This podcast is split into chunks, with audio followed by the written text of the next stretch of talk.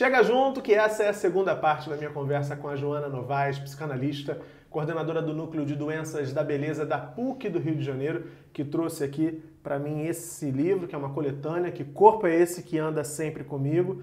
A gente está falando nesse papo de doenças da beleza, está falando de como esses padrões estéticos vêm sendo construídos ao longo de muito tempo na nossa sociedade, de como isso se relaciona com as classes sociais, com questões até mais profundas que a questão da estética e lá no finalzinho dessa primeira parte você citou uhum. um conceito que é muito interessante, que é a história do eu obeso. Uhum. E isso está relacionado de, de muitas maneiras a essa hiperexposição que a gente vive hoje em dia, que a gente experimenta, e também essa super pressão para que as pessoas consigam de alguma forma se adequar a um padrão que muitas vezes é impossível. Né?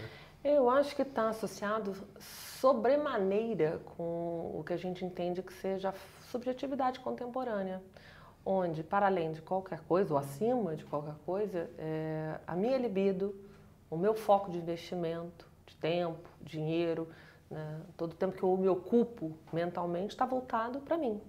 Para mim, para o meu corpo, para tudo que entra, para tudo que sai, como eu gasto, não só das minhas calorias, mas como eu me exponho, né, como, é, como é que a minha imagem é recebida pelos meus pares.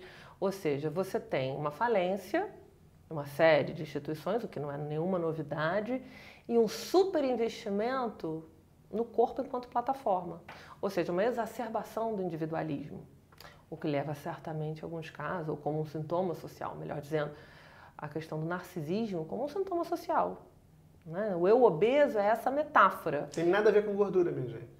Não, tem a ver com sujeitos que são cada vez mais autorreferidos e sujeitos muito pouco interessados ou sensíveis no outro, na alteridade, né? em olhar para algum lugar que não seja o próprio umbigo.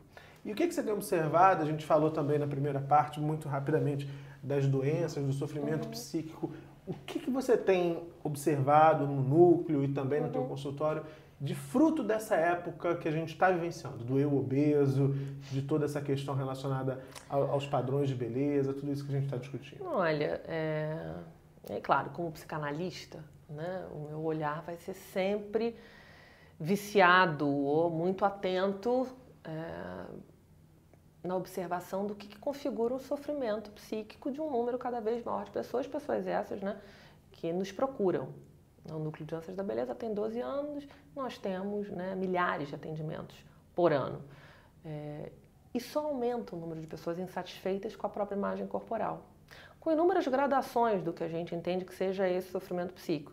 De uma leve insatisfação a uma insatisfação absolutamente patológica, como o caso das dismorfias corporais, onde o sujeito tem uma relação absolutamente delirante com a própria imagem, uma relação persecutória, uma relação de não aceitação mesmo. Né? É, então, para além de sujeitos extremamente insatisfeitos, é, férteis em se sentir. É, muito aquém do que deveriam ser e que se culpabilizam sobremaneira, é, por mais que tentem de alguma maneira incorporar esse extenso protocolo corporal, as suas rotinas, as dietas, os spas, as inúmeras intervenções. Sigam todas as modinhas né? que passam, né? É, é um sujeito, claro, né, que vive em agonia porque não quer sentir excluído. Na medida que o corpo é o grande é, locus, o grande foco de investimento e a grande, inclusive, é, carta na manga, digamos assim, para esse sujeito poder transitar nos inúmeros espaços onde ele circula, você pode avaliar um, um, um nível de sofrimento e ansiedade que gera não estar enquadrado no que a gente entende que sejam os ditames atuais, né? Seco, magro, definido, com baixo percentual de gordura. E temos aí nessa agenda também a questão da juventude. Né? Cada vez precisa ser prolongada mais a todo custo, é, seja lá como for. Com práticas de asseio, higiênicas, não mais de vaidade. Então, nós somos uma sociedade lipofóbica e ageísta.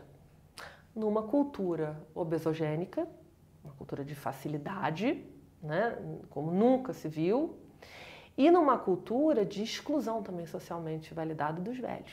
A tradição ela não é um valor, e o velho é o lugar da memória. Então, olha o caldo cultural aí que você cria para você ter um número cada vez maior de sujeitos que envelhecem e que engordam naturalmente. Ao mesmo tempo, você tem, é, ao mesmo tempo, não, por conta disso, perdão, você criou um, uma, um clima de terror em relação à comida. Comida virou do, comida virou do mal. Independente das modas né, sazonais. Uma hora é o salmão, outra hora é o açúcar, outra hora é o glúten, a lactose. Tem sempre um perigo eminente. Mas cuja costura, o denominador comum é sempre a regulação, a patrulha do que eu posso comer. E se comer, estar sempre muito consciente, prescrutando o tempo todo esse corpo dos inúmeros malefícios, os efeitos nefastos que essa comida vai gerar. O que nos leva a uma outra questão. É, que tipo de geração que a gente está criando? Relação que as crianças e que os jovens vêm desenvolvendo, obviamente com a comida, mas sobretudo na base disso, com o próprio corpo.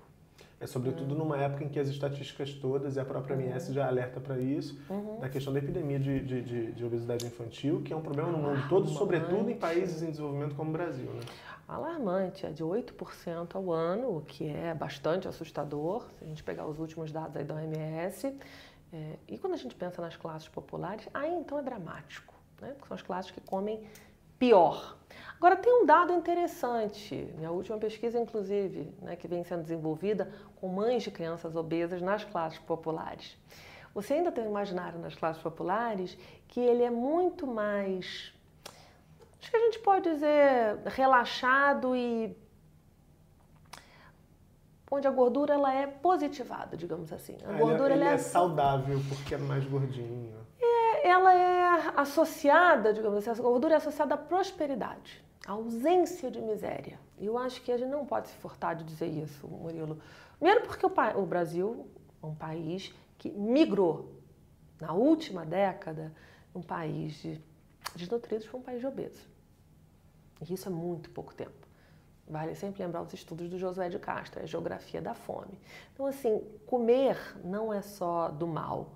Comer, que é alvo de renúncia, de patrulha, de disciplina, de sacrifício nas classes dominantes, nas classes menos abastadas, é um valor e é um valor porque ela é um antagonista, ela é antítese da miséria.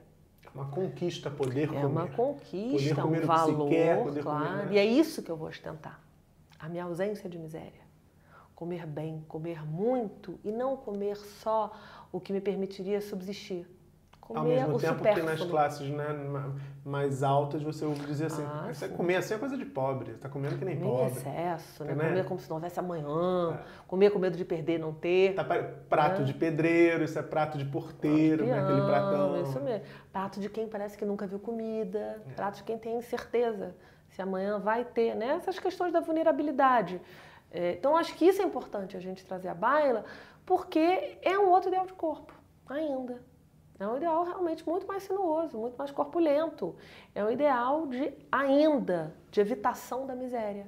Você falou de, dos sinais, né, do, do, sofrimento, da carga de sofrimento que tudo isso uhum. pode trazer, né? É, e eu queria agora, já que imagino muita gente interessada nesse assunto uhum. pode estar nos assistindo, que sinais, sobretudo pais e mães, principalmente eu imagino de adolescentes e uhum. jovens, podem, a, a, a, que sinais eles podem estar atentos nos seus filhos e filhas para perceber se está rolando ali hum. é, é, vaidade, aquela vontade de estar tá bem para pegar geral que ok, os jovens têm, ou se pode estar rolando um sofrimento algo além ali. Eu acho que tem alguns exemplos, alguns sinais, digamos assim, que são muito poderosos, né? É, por exemplo, uma perda substancial de peso num espaço curto de tempo. O que, eu chamo de substancial de peso? Mais de 10% do peso corporal em um período né, é, de três meses, como por exemplo. Né, o menor que isso já é um, para o alarme.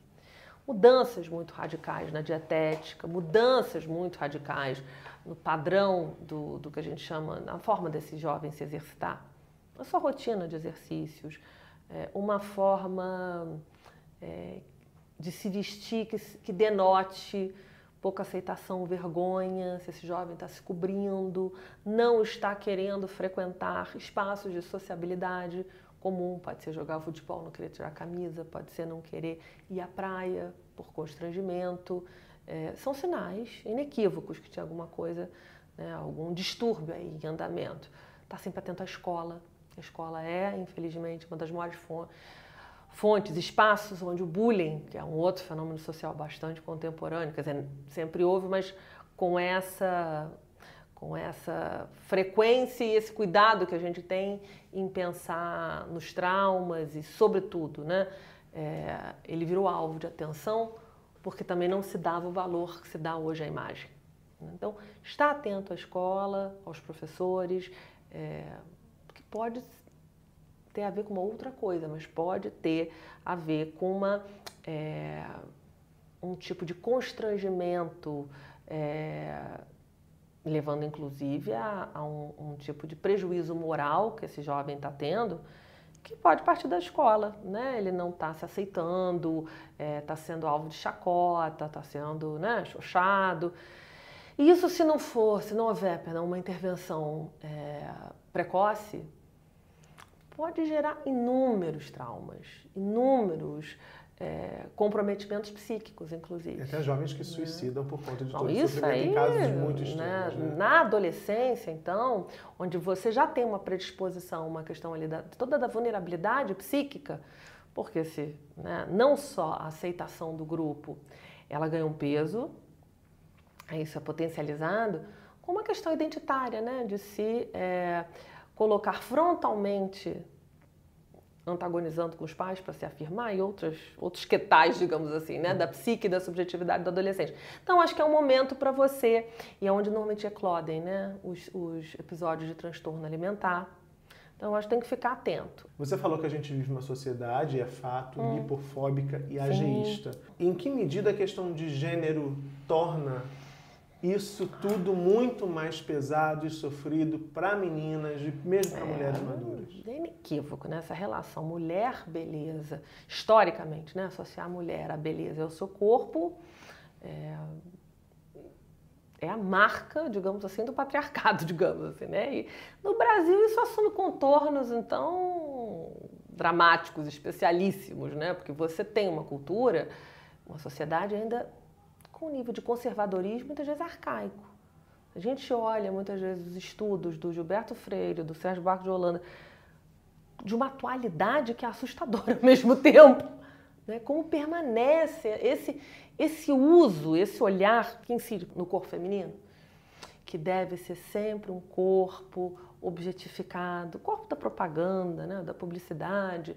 Tanto que no, é, no Ocidente, né? nas sociedades tradicionais de uma maneira geral, é, isso é uma marca do lugar que a mulher sempre ocupou. Entretanto, no Brasil, o fato de isso ainda perdurar tão fortemente é que nos chama a atenção. Isso é tão introjetado, ela reproduz isso de uma maneira tão acrítica, que é alguma coisa desejada por ela, inclusive. Ah, sim. Por exemplo, ser capa de, né, de uma Playboy, por exemplo, é, só no Brasil. Você tem essa é um elemento de bacanidade. É um elemento de status. Bacanidade é, é uma expressão bem datada, Sim. mas assim, isso não é associado como você, você comparar com a mulher americana ou com a mulher europeia, onde você já tem outros balizadores, isso não é associado com algo que pudesse ser é, depreciativo ou que, reduzir, ou que reduzisse Sim. essa mulher.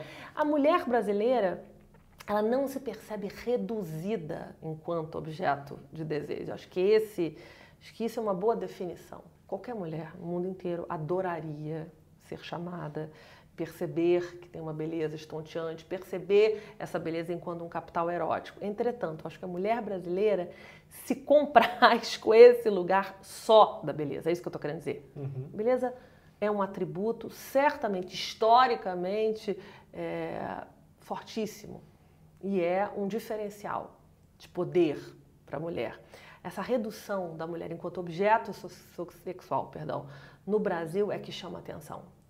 E nenhuma posição crítica, é só é, uma relação ali muito sôfrega com relação à perda dessa beleza. Essa dificuldade que a mulher brasileira tem de ocupar um outro lugar simbólico que não seja só, só ser um corpo que eventualmente vai envelhecer. De ser além disso, né? De ser para além de um corpo, do seu próprio corpo. Joana, você é muito mais do que um corpo, muito além disso. Por isso que eu fiquei que muito feliz né? de ter é um você aqui. Melhor elogio que um entrevistado poderia receber de você. As sua, suas ideias, né? É, seu pensamento maravilhoso acadêmico. te ouvir. Espero que as pessoas que acompanharam também acompanhem aí os trabalhos, as pesquisas da Joana. Tem livro novo vindo pela frente, enfim, para poder a gente ficar ligado nessas coisas todas e questionar tudo isso, porque eu acho que é o que vai nos fazer andar e sair desse, desse lugar em que a gente está ali meio aprisionado. Né? Beleza, né? eu diria que é sobretudo, né? Vivacidade e a possibilidade de pensar criticamente, até para a gente poder mexer esse doce aí, né? Repensar quais são os parâmetros de beleza. É Achar assim, o ponto do doce. Precisa, não precisa ser assim. É assim, mas a gente pode tentar fazer diferente. Tá certo, querido. Muito obrigado. Prazer obrigado você meu. também que nos acompanhou. Se curtiu, se inscreve aqui no canal, acione o sininho, porque vem muita coisa boa aqui no Chega Junto pela frente. Beijo e até a próxima.